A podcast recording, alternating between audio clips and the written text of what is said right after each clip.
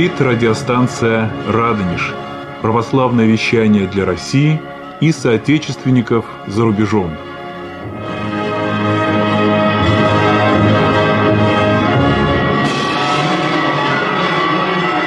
Здравствуйте, дорогие радиослушатели. Микрофон редактор Сергеев и мой собеседник Алексей Буголюбов. В течение последних лет Алексей несколько раз побывал на Украине и любезно согласился поделиться своими впечатлениями от этой когда-то очень близкой, а теперь очень далекой страны. Здравствуйте, дорогие радиослушатели. За последний год я был три раза на Украине, а до этого я 10 лет так получилось, что я не посещал нашу бывшую, по сути, братскую страну. К сожалению, сейчас отношения межгосударственные между Россией и Украиной оставляют желать лучшего. Я хочу вам рассказать очень много интересных наблюдений про современную Украину. В каких городах ты бывал? Я был в Киеве, был в Харькове. Харьков – это бывшая столица Украины – я был во Львове, на Западной Украине, почти на границе с Польшей.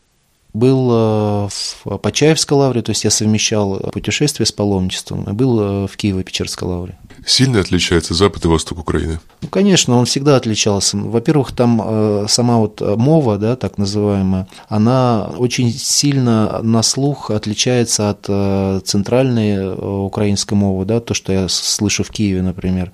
Видимо, сказывается влияние близости Польши, Румынии, Словакии перемешиваются какие-то слова, и она более непонятна, э, ну, лично для меня, чем центральная мова украинская. Как с тобой предпочитали общаться украинцы, на русском или на украинском?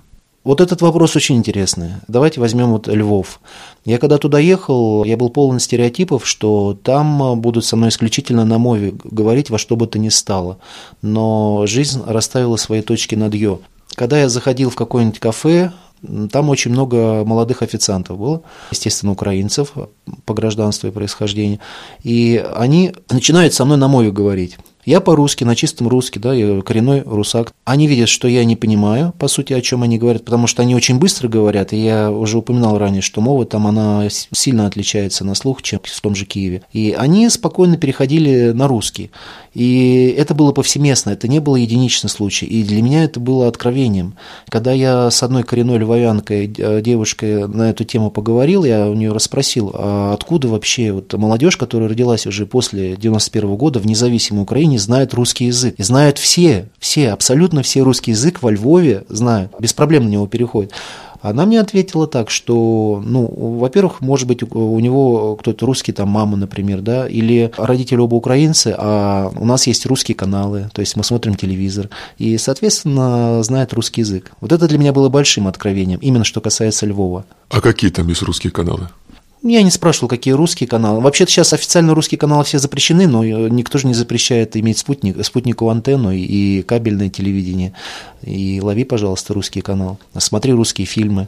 Я не скрывал, что я из Москвы, русский, не шифровался, потому что я видел, что это никак не влияет на общение со мной, по сути. А что касается украинской мовы, еще такой момент я подметил – граждане Украины, зачастую вот именно со мной, но это было уже не во Львове, как ни странно, да, где э, я ожидал какого-то более худшего отношения, а в Киеве, в столице Украины. Может, не часто, но неоднократно это было. Демонстративно со мной разговаривали на мове. Причем они прекрасно знают русский язык, я это слышал. Я был в очереди в одном монастыре, каноническом Украинской Православной Церкви. Передо мной стояла женщина, которая говорила на русском языке с э, киевлянка, да, то есть у нее был говор, но она говорила на русском языке с э, продавщицей, церковницей, молодой девушкой. Та тоже, соответственно, на русском отвечала. А очередь состояла из этой женщины и из меня. Когда я подошел к прилавку, эта девушка, продавщица, резко переключилась на мову демонстративно.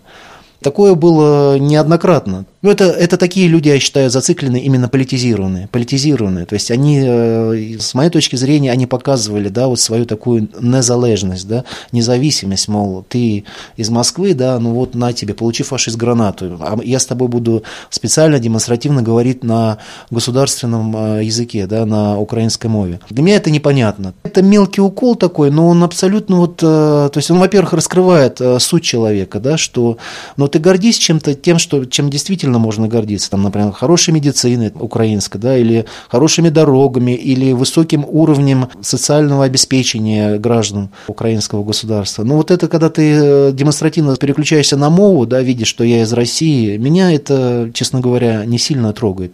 Но ты показываешь себя с определенной стороны, которая тебя не очень красит. Алексей, ты человек общительный, всегда стараешься говорить с людьми в той стране, в которой ты бываешь. Насколько, по твоему мнению, люди на Украине сейчас политизированы?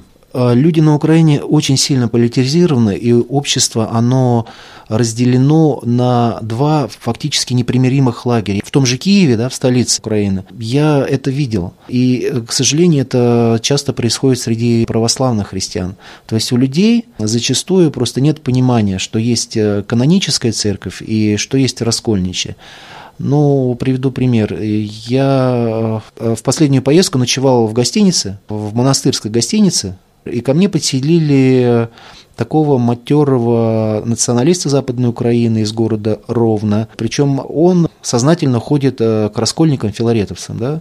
Филарет вообще правильно называть Миша Денисенко, потому что его лишили всех званий сана и регалий бывший митрополит э, киевский. В 92 году учинил раскол и основал, стал самосвятым самозванцем, да, называл себя патриархом и сказал, что вот у меня своя церковь, киевский патриархат. И вот Микола, Микола, да, его по-украински Микола, он со мной исключительно на мове общался, хотя русский тоже знает, но он старше меня и, естественно, жил в Советском Союзе, он русский прекрасно знает, но вот э, демонстративно со мной говорил на мове, ну ладно, он, в принципе, был не злобный, и я не задавался такой целью, чтобы с ним какие-то дискуссии развивать, и я понимал, что это бесполезно, но я пытался как-то ему объяснить разницу между канонической церковью и между расколом. Естественно, мне это не удалось, он все равно говорил так, что ну, у нас своя церковь, украинская, это не московский патриархат, но в то же самое время его жена ходит в каноническую церковь да, московского патриархата. У них в Ровно, оказывается, он мне сам рассказывал, два храма расположены один над другим. А сверху служат раскольники, вот они с женой идут, когда на службу, он идет наверх, а снизу служит каноническая церковь украинская православная, жена идет вниз. Вот такое вот разделение. И они с женой по этому поводу не ссорятся. Ну, я не знаю, ссорится, не ссорится, но я не увидел у них. Я видел его жену. А жена со мной, кстати, по-русски говорила. Нет, я не думаю, что они ссорятся. Просто человек заблудший. Я вижу, что он не особо выцерковленный. Я думаю, жена более выцерковленная все-таки, раз она понимает все-таки разницу канонической церкви и неканонической, и раскола. А, вот. И, а он, может быть, не, не так давно а, пришел к вере. Но мы с ним много, много о чем говорили. Мы говорили с ним на политические темы. Микола, он стоял на Майдане, он такой идейный, идейный такой националист, отстаивает, что у нас независимое государство. Это правильно, я считаю, что да, каждое государство должно быть независимым, это а, нормально, но не надо перекладывать все свои проблемы со здорового головы на больную, а, потому что, что я вижу на Украине, включаешь э, любой канал телевизионный, просто эксперимент проводил. Включаешь телевизор и э, слышишь все время постоянно, что во всех наших бедах текущих виновата Россия. Ну, такой посыл. И фактически с каждого утюга этот посыл идет. Нечто подобное напоминает то, что в России э, все беды часто определенная категория людей, их достаточно немало, сваливает на США, что во всех наших бедах э, виноват США, США это враг. В этом мы, кстати, похожи. Я считаю, вот, украинский и русский народ, что ну, не весь народ, но достаточно большая часть его. Если ты хочешь знать мое мнение, я считаю, что у нас вообще один народ. Можно назвать нас разными подэтносами или субэтносами, как об этом Гумеров писал, но по сути мы, украинцы и белорусы, представляем собой русских людей. Я раньше тоже так считал, я думаю, до всех этих событий, которые вот до последнего Майдана, но сейчас я вот достаточно немало, три раза был, говорю, за последний год на Украине, и вижу, что происходят такие очень сильные изменения, метаморфозы. Ну, во-первых, четко украинцы прямо говорят, что, ну, опять же, учитывая то, что пропаганда с каждого утюга идет, идет война, война на Востоке, на Донбассе. То есть, и они четко говорят, что это Россия воюет. Когда я им объясняю, что это не Россия воюет, у нас нет боевых действий да, между Россией и Украиной. Конкретно Россия с Украиной не воюет на Донбассе. Бесполезно. Прямо называют, что это война, и, соответственно, Россия страна агрессор, так говорят украинцы многие. Сложно переубедить в этом. И э, на фоне всех этих событий э, политических вот э, последних лет, к сожалению, я заметил, что русский народ и украинский друг от друга все дальше и дальше удаляются. И меня это не радует, честно говоря. Я тоже раньше считал, что мы единый народ, но, к сожалению, вот жизнь вносит свои коррективы. Да, здесь, конечно, очень много зависит от самоидентификации. Многие ученые вот так и определяют, что ты тот, кем ты себя считаешь. Можно быть по крови кем угодно, но если ты считаешь себя русским, ты и будешь русским. Да, я согласен с тобой. Алексей, насколько отличается экономическое положение в западных и восточных областях Украины? Я думаю, что в целом и западная, и центральная, и восточная Украина, положение социально-экономическое, оно не сильно различается между этими тремя макрорегионами. Очень много бедных людей на улице вижу, в метро. Причем я понимаю, что это не профессиональные нищие мафии, как у нас в столице, да, а это именно люди в основном пожилого возраста и очень жалко мне их, сердце крови обливается, когда я вижу. Даже взять столицу Украины, Киев, я ну, со многими общался, спрашивал, какой уровень зарплат. Очень низкие зарплаты даже для столицы. Там, чтобы найти работу на 10 тысяч гривен, это примерно наши деньги 20 тысяч рублей плюс-минус. Небольшие деньги. Это надо очень-очень постараться, и фактически это очень сложно. Это, это в столице, что же говорить про регионов. Что касается пенсии.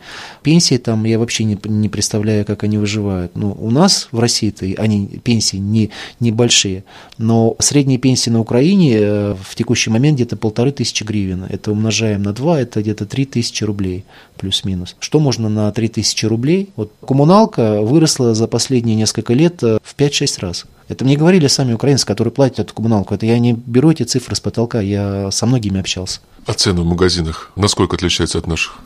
Что касается цен, то они для россиян очень приятны, потому что гривна в последние вот 3-4 года при новой власти, она сильно упала. Если раньше гривна стоила примерно 4 рубля, сейчас 2 э, рубля. То есть, соответственно, для нас все стало в два раза дешевле. То есть, идешь в любое кафе, очень все дешево. Ну, в кафе, там, если там в ресторан зашел, то ну, по сравнению с Москвой, да не только с Москвой, с Россией, вообще в целом с российскими ценами, там, конечно, для нас очень неприятно ну, в связи с падением гривны. А что касается украинцев, конечно, они для них высокие, ну, потому что уровень зарплаты низкий. Можно было бы поехать в Киев и приятно провести время, если бы не проблемы с переездом через границу. Как тебе удалось попасть на территорию Украины? Я слышал, что сейчас есть препятствия для мужчин до 60 лет. Официально это нигде, по-моему, не говорится, насколько я знаю, но неофициально, да, желательно иметь приглашение от гражданина или гражданки Украины, причем на бланке строгой отчетности, не просто на бланке строгой отчетности должно быть приглашение, а заверено нотариусом, и еще тебе, э, как вот мне высылали, заказным письмом э, в Россию, и письмо шло это три недели э, с приглашением, и я ехал по приглашению. Но у меня его фактически на границе границе последний раз я был уже после Нового года, 2018 и пограничник только спросил, есть ли оно у меня, но не просил предъявить. Но в то же время это как лотерея, это в принципе касается любого государства, когда ты пересекаешь границу, у пограничника любого очень большие полномочия, и даже если у тебя есть виза, это, например, что касается Европы, то у тебя, если что-то пограничнику не понравится, ему покажется подозрительным в тебе, он запросто может тебя при наличии визы развернуть и не пустить в свое государство. Также и здесь здесь. Э, Украина – это независимое государство, и пограничник имеет такие же очень широкие полномочия. Моего приятеля, который пытался въехать с просроченным приглашением, его не пустили. Вот, но он, правда, через другой пограничный пункт, ну, говорю, как лотерея, его не пустили, потому что у него было просроченное приглашение. Соответственно, конечно, это такое условие украинской стороны э, затрудняет приезд в тот же Киев, который я очень люблю, это один из моих любимейших городов, несмотря ни на что. Такие сложности, они присутствуют, да. Еще другая сложность, ну, может, не сложность, конечно, но тоже не очень приятная для меня вещь, э, что с Нового года, этого с 1 января 2018 года, все граждане России в обязательном порядке сдают отпечатки пальцев э, при пересечении границы Украины. Я эту процедуру тоже, естественно, прошел. А какое отношение к русским людям на таможне и вообще по всей Украине? На таможне абсолютно спокойно, ровно, никакого какой-то злости или напряжения я абсолютно не заметил. Причем я приезжал через разные пограничные пункты в разных э, регионах России. То есть я был несколько раз за последний год на Украине. А так, в принципе, э, я упоминал уже ранее, что я был во Львове, спокойно везде общался, со мной вежливо общались официанты. То есть не было какого... Но Львов вообще, он, конечно, туристический достаточно город, потому что он э, недалеко от границы с Польшей, там очень много иностранцев иностранцев бывает, но для них, конечно, экзотика, когда я говорил, что я из Москвы, и, наверное, тоже думал, смелый человек, не побоялся, приехал во Львов. Ну, я так, конечно, шучу, может быть, они так и не думали, но я не заметил какого-то вот, что касается Львова, какого-то такого вот явного недоброжелательства, в отличие от Киева, то, что я говорил, демонстративно вот разговаривали на украинской мове. Кстати, что касается политизированности современных украинцев, я же общался и с теми, вот помимо вот того Миколы националиста, я общался и еще с одним майдановцем убежденным, мы с ним проговорили, вернее, это был монолог с его стороны, я просто слушал внимательно. Он фактически час не меньше мне жаловался, насколько жизнь стала беднее. Это, это не мои слова, это вот слова человека убежден, который вот стоял на Майдане, как они говорят, мы стояли там за правду. Он именно там был. Говорил, что утекают мозги, да, если молодежь вся, э, которая более-менее что-то умеет, какие-то есть навыки такие востребованные, квалификация, при малейшей возможности они уезжают э, в Европу, ну или в США, там, ну Европа ближе. Коррупция возросла в разы. То, что было там при Януковиче, это детский лепет, то, что есть сейчас. Беспредела стало намного больше. Он это не таясь мне говорил. Зная, что я из России, гражданин России, я ему задавал такой вопрос, а зачем вообще надо было устраивать этот Майдан, если... Опять, опять же, безотносительно мне, что Янукович, что Порошенко, нынешний президент, я ни к тому, ни к другому ни какой-то ненависть, ни какой-то любви не питаю, потому что я не гражданин Украины. Лично мне они вот так, такого по большому счету плохого ничего не сделали. Может быть, если бы я жил на Украине, у меня бы другое, другое отношение было. Но вот э, показательный пример того, что тот, кто пытался изменить э, как-то вот через Майдан к лучшему, просто стал э, пешкой в большой игре, да, таким расходным материалом. Он очень недоволен тем, какая жизнь сейчас на Украине. А что он тебе ответил на твой вопрос? А он ничего, по сути, не ответил. Я, кстати, этот же вопрос и Миколе задавал, с которым я вот жил в монастырской гостинице. Говорю, ну, в Януковиче осталось всего год. Зачем нужно было устраивать потрясения такие, которые всегда приводят э, к ухудшению социально-экономического положения любого государства? К сожалению, история ни один народ ничему не учит. Это аксиома. Законным методом бы просто прокатили бы Януковича и выбрали, ну, того же Порошенко или там, не знаю, кого бы захотели, да, народную волю изъявили. Они устраивали вот, э, вот этот цирк с конями. Но толком они ничего не, не могут. А может быть, конечно, они бы и ответили честно, признали бы свою ошибку, но я думаю, что не гражданину России. Алексей, какие монастыри тебе удалось посетить, будучи на Украине? Я был э, неоднократно в Киево-Печерской лавре, где покоятся мощи э, преподобных отцов Печерских, более 130. Это тех, которые известны. Есть еще неизвестные святые, например, мироточивые главы неизвестных святых, которые тоже покоятся в Киево-Печерской лавре. Я был в Китаевой пустыне, где подвязал с преподобным Досифе, это была женщина, и он, она благословила будущего преподобного Серафима Саровского, он тогда еще в миру был Прохор Машнин, пришел в паломничество в Киев по святым местам и спросил, спросил у преподобного Досифея, где ему душу спасать, и преподобный Досифей сказал идти в Саров. Был э, в Зверинецком монастыре, был в Ионинском монастыре, где мощи преподобного Иона Киевского обретаются. Он прожил больше ста лет, э, умер в начале 20 века. Последних 8 лет жизни преподобного Серафима Саровского был его келейником и учеником. Ему несколько раз являлась Богородица, он основал вот Ионинский монастырь и еще, по-моему, какие-то обители. И очень был э, почитаемым таким э, киевским э, старцем духоносным. Был в Почаевской лавре, это на Западной Украине, получается, Тернопольской области. Ну, был в храмах Киева, в храмах Киева, Харькова. Я был на торжественном праздничном богослужении который возглавлял блаженнейший митрополит Ануфрий, предстоятель Украинской Православной Церкви, Московского патриархата. Сейчас э, эту аббревиатуру Московский патриархат убрали. Я имею в виду именно каноническую церковь. Убрали, я думаю, что тоже из э, каких-то политических соображений. Это с благословений, конечно, патриарха Московского, чтобы не раздражать в свете вот таких политических событий, не раздражать вот политизированную публику. Потому что именно очень много негатива выливается на Украинскую православную церковь каноническую из-за того, что она именно московского патриархата. Опять же, потому что у людей нет понимания между канонической церковью церкви неканонической, раскольничьей. Митрополит Ануфрия 73 полных года. Конечно, будучи в таком возрасте, сложно на так... празднике, где ну, несколько сот как минимум людей, а то, может быть, там и тысяча, сложно определить на глаз, но очень много людей, и он от начала до конца а, на Полилее помазал каждого человека. Я стоял рядом сбоку и наблюдал. Он многим говорил какие-то добрые слова, ему улыбались, он улыбался. Светился добродой, светился евангельской простотой, смирением, кротостью. И это не сыграешь, это не сыграешь. Это именно его сути, в то, что я увидел. Потом я прочитал в интернете, что он оказывается настолько доступный, а по сути у него как положение ну, местного такого, ну, мини-патриарх, можно так сказать, да, потому что Украинская православная церковь, у нее очень широкие полномочия. Она, по сути, во всем самостоятельная, кроме э, того, что то есть она находится в евхаристическом общении, обязательно поминается за богослужением на первом месте патриарх Московский и всея Руси Кирилл.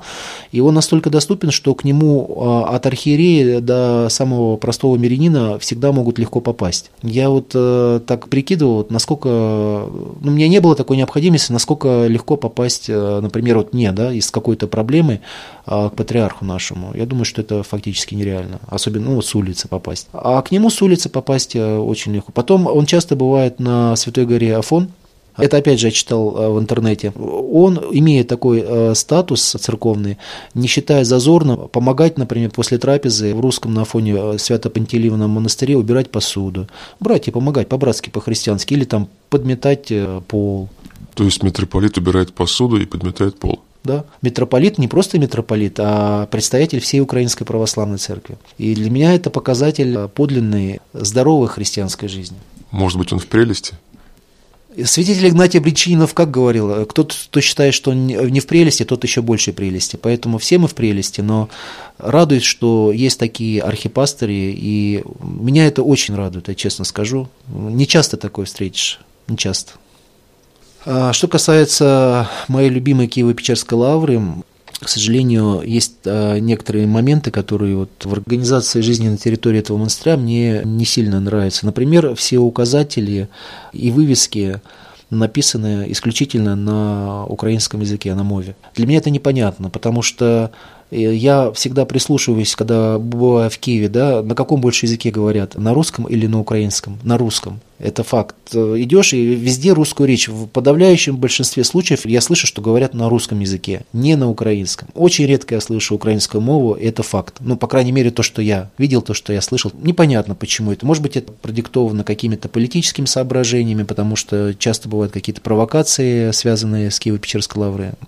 Ну, это первый момент. Второй момент. До меня дошла достоверная информация, что в Лавре в последнее время, там есть несколько паломнических гостиниц разного уровня. Есть для VIP-клиентов, очень таких богатых людей, есть для ну, так называемого среднего класса, а есть, если уж совсем для малоимущих, это третий тип гостиниц, вот три корпуса. С недавнего времени сделали в Лавре двойной ценник. За всю мою церковную жизнь и за все мои паломнические поездки, а паломнических поездок у меня было очень много, начиная с 90-х годов, и где я только не был по святым местам, с политикой двойных цен я сталкиваюсь впервые. В чем она выражается? Для граждан Украины одна цена, для всех не граждан Украины, не только для россиян, а ценник в полтора, в два раза выше. Это, я считаю, очень неразумный шаг, потому что это разделяет православных на своих и чужих. Ну, я вот объяснял тоже некоторым гражданам Украины, православным, а, представьте, что вы приезжаете в Россию, ну, например, в Троиц Сергию Лавр, да, в паломническую гостиницу, там, и сказать, э, мы хотим у вас остановиться, снять номер. Хорошо, давайте ваш паспорт. А, вы граждане Украины? Нет, тогда вы, два, вы должны в два раза больше заплатить. Приятно вам будет? Правильно это или неправильно? Я думаю, это абсолютно неправильно. Ну, я провел сравнительно анализ. Я полез в интернет и провел анализ, что же происходит. А, на Украине всего три лавры. Киево-Печерская лавра, Почаев Николаевская лавра и Светогорская лавра, которая находится в Донецкой области, на востоке. Самое интересное, что на сайте Почаевской лавры и Светогорской вся информация, она в открытом доступе находится. И причем на русском языке. Почаевская лавра на Западной Украине находится. И на русском языке, абсолютно весь сайт на русском языке. Там единая цена на проживание в зависимости от комфорта для всех. Там нет оговорочки, да, что если вы не гражданин Украины или не гражданка Украины, то для вас э, ценник в два раза выше вырастает. А Светогорская лавра меня вообще ошеломила. Объясню, почему ошеломила. Три дня ты можешь жить бесплатно в паломнической гостинице, тебя еще два раза в день бесплатно кормят. Я такое помню только было в 90-х годах, когда вот я начинал ездить в паломнические поездки. Сейчас, к сожалению, настолько все коммерциализировано в монастырях, в обителях, особенно популярных, что за все надо платить. Но ты и так за все платишь. Я имею в виду, что ты жертвуешь на требы, жертвуешь за записки, за свечи и так далее. Да? В любом случае ты деньги оставляешь, но ты еще платишь и за проживание, и за питание. А Святогорская лавра, она тоже популярна. Такой оплот православия на востоке Украины. И там очень много бывает паломников. А братья соблюдают вот именно такую христианскую заповедь гостеприимства. На Афоне такое. По крайней мере, сутки, ночь ты можешь жить бесплатно, питаешься с братьями, то есть по христианской традиции. Но, к сожалению, она мало где сохранилась. И это было приятно, когда я узнал. А что касается Киево-Печерской лавры, да, там не указана цена. Ты должен сам узнавать какими-то окольными путями по телефону, а сколько стоит. То есть и тебе это устно говорят. Но на сайте лавры э, Киево-Печерской нигде написано, что там за проживание там в номере такой-то комфорт, ты столько платишь. Ну, тем более с учетом политики двойных ценников, думаю, это вообще сейчас они будут скрывать. Промыслом Божьим я это вот узнал, а, эту информацию. Но а, эта информация на 100% достоверна. Я когда рассказал э, одному знакомому, э, нерядовому священнослужителю Украинской Православной Церкви, архимандриту, он так возмущался этим. И еще одной рабе Божией рассказал, тоже гражданке Украины, она тоже этим возмущалась. Ну как этим можно не возмущаться? Зачем искусственно разделять людей? И так мы разделены, да, что касается русского, украинского народа в свете последних непростых политических событий последних лет. Это же, считаю, добавляет еще больше разделения. Дело тут абсолютно не материально материальной стороне вопроса, а дело вот э, в самом факте. Алексей, ты так хвалишь Святогорскую лавру, а ты там был когда-нибудь? К сожалению, я до нее еще не доехал, но, насколько я знаю, она находится в очень красивом а, месте, и те, кто там был, говорят, что там очень э, такая здоровая духовная атмосфера. Ну, это даже можно понять, потому что там принимают на три дня паломников, ты живешь бесплатно и даже питаешься, ну, то есть по-христиански все происходит. Но я был э, в Харькове, это бывшая столица Украины. Это рядом, да? Это рядом, где-то два часа езды на поезде, на электричке, два часа езды от Светогорской лавры. Почти на границе с Россией, это если брать вот приграничный город Белгород, да, Белгородская область, и Харьковская область. Харьков между ними, между Белгородом и Харьковом 80 километров всего. То есть они рядышком находятся. И у меня было часов 8, а, я ехал как раз а, в Почаевскую лавру из Харькова через Тернополь на поезде, и у меня было часов 8 свободного времени, и я решил а, погулять по Харькову, ознакомиться с городом, городом. Иду по центру, не помню, как называется, центральная, ну, фактически одна из центральных улиц, проспектов, и вижу очень красивый отстроенный храм, большой такой. Специфика паломнических поездок вот по Украине всегда надо уточнять а, Киевский патриархат или московский, ну, чтобы понять, каноническая это церковь или это раскольники, или там же помимо а, раскольников есть и украинская апостольская, по-моему, церковь, греко-католики, униаты, поэтому всегда надо уточнять, чей это храм. И я вижу такую красоту, не мог пройти мимо, захожу и иду в церковную лавку, это было уже незадолго перед закрытием храма. Там находилась женщина лет 40, и э, очень молодой э, человек, ну, как потом впоследствии оказалось, ему 18 лет. И я, естественно, первый вопрос – это храм э, Московского патриархата. Молодого человека покоробило, и, в общем, э, у нас завязался с ним диалог. Женщина оказалась такая пророссийски настроена, а он э, такой идейный, у него родители тоже такие, ну, то ли поддерживали Майдан, то ли участвовали в Майдане, причем он такого семьи среднего класса, достаточно обеспеченная, как понял, абсолютно не маргинальная семья. И мы с ним очень такой интересный диалог затеяли между собой. И он немного рассказал, да, как вот такая молодежь настроена устроена определенным образом, а, думает о современном положении и Украинской православной церкви, и своего государства, своей родины. У него тоже какие-то связи есть, я так понимаю, хорошие среди клира украинского. Если раньше священники, архиереи с оглядкой на Москву жили, ну, там, до всех этих политических событий, да, последних лет, то сейчас э, там, а что в Москве, а что решили в Москве, то сейчас э, изменился вектор направленности мыслей и смотрят, а что там в Киеве, а что там как, что. То есть э, Москва Москва уже дав давно не удел. По сути, э, может быть, один шаг небольшой отделяет Украинскую православную церковь, если Московский патриархат, наша Русская православная церковь дала бы независимость, она фактически уже независима, настолько осталось вот евхаристическое общение, такая более формальная, то есть патриарх благословляет э, кандидатуру э, новоизбранного блаженнейшего, но избирает сам Украинский синод, то есть все решения абсолютно Украинская церковь полностью самостоятельная, просто ну, патриарх не может, например, отказать в выборе украинского клира своего предстоятеля. Он только утверждает. У нас настолько было хорошее общение, несмотря на то, что я по большей части во многом был с ним не согласен. Но оказался парень, несмотря на свои годы молодые, очень трезвомыслящим. И нам настолько понравилось друг с другом общаться, что он решил провести для меня абсолютно сам экскурсию по городу, и он проводил меня до поезда. Вот это было для меня откровение. То есть даже с таким, с человеком, с которым ты не согласен, и он не согласен с твоей позицией, можно найти общий язык. Он абсолютно не демонстрировал знание украинской мовы, не оттачивал ее на мне от гражданина России, не показывал, что какой незалежный, независимый. И у нас очень мирный диалог, парень оказался с хорошим интеллектом, и я думаю, что это и повлияло на наше такое вот плодотворное общение. Достаточно немало узнал о том, что как обстоят дела современной украинской православной церкви, вот он мне вот и об этом поведал. Алексей, бывая в бывших советских республиках, я очень часто встречал у многих людей, особенно пожилых, некоторую ностальгию по Советскому Союзу. Люди вспоминали так называемый застой и вспоминали всегда с каким-то сожалением о том, как хорошо жилось всем вместе. Ты заметил что-либо подобное у твоих собеседников на Украине? Я общался с пожилыми людьми вот в том, в том же Киеве, просто подходил к незнакомым, и в органичном контексте завязывалась беседа. А вообще пожилые люди-то любого государства, они любят поговорить. У многих у этих людей да, есть есть э, родственники в России. У нас очень тесные связи между Россией и Украиной. Да? То есть мы на кровном уровне завязаны, не просто на каких-то социально-экономических отношениях, а именно на кровном уровне, потому что у многих россиян есть родственники на Украине, у украинцев много родственников в России. Они мне прямым текстом говорили, что очень многие рассорились на фоне этой политизированности. Политизированность касается не только Украины, это касается и России.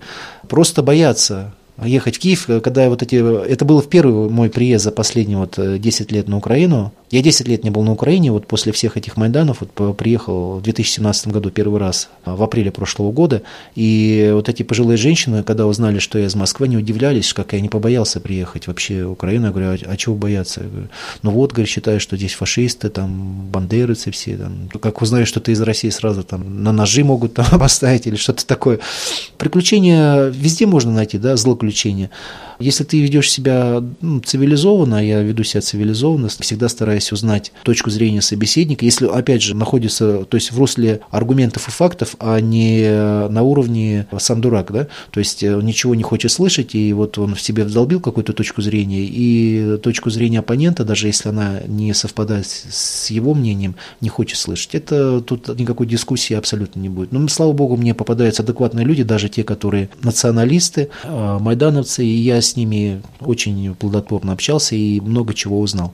Может быть, тебе просто повезло, и ты не попался на таких людей, которые из ложно понимаемого патриотизма, из той ненависти, которую они пестуют по отношению к России, могли сделать с тобой ну, какие-то очень нехорошие вещи.